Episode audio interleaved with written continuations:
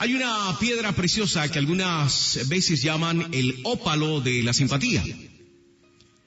Si tuviéramos uno de estos ópalos en un mostrador de un joyero y pasáramos y lo viéramos, preguntaríamos, bueno, ¿y, eso por qué está ahí? Es opaco, no brilla y ni siquiera se ve bonito. Pero si lo colocamos en un instante en la mano, brilla, exhibiendo todos los colores del arco iris.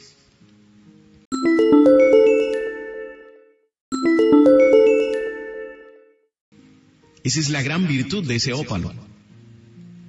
Pero ¿cómo logramos ver todo eso? Resulta que el ópalo de la simpatía necesita el calor de la mano humana para poder lucir su hermosura. En el mundo hay muchas vidas que son sombrías, que no tienen hermosura y sin cariño, que están esperando el toque de una mano amiga y la simpatía de un corazón humano. Esperan que las comuniquemos con aquel que pueda transformarlas hasta que brillen cual joyas en su corona eterna. En Marcos 6:34 dice, y saliendo Jesús, vio grande multitud y tuvo compasión de ellos, porque eran como ovejas que no tenían pastor, y les comenzó a enseñar muchas cosas. A lo mejor tienes carencia de algo, pero si revisas en contexto, no ha faltado el pan en la mesa y hay salud en tu vida. Pero si por un momento te pones a pensar en las gentes que tienes como contactos dentro de tus redes sociales o dentro de tu libreta de contactos de teléfono, podrías encontrarte que muchos de ellos hoy necesitan una palabra de fe, una palabra de esperanza y una voz de aliento aunque no los puedas tocar físicamente, tú a través de una palabra de aliento puedes tocar su alma.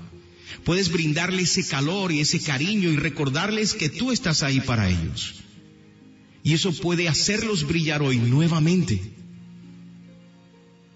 No es el momento de palabras que salgan de tu boca llenas de preocupación o llenas de rencor o de odio.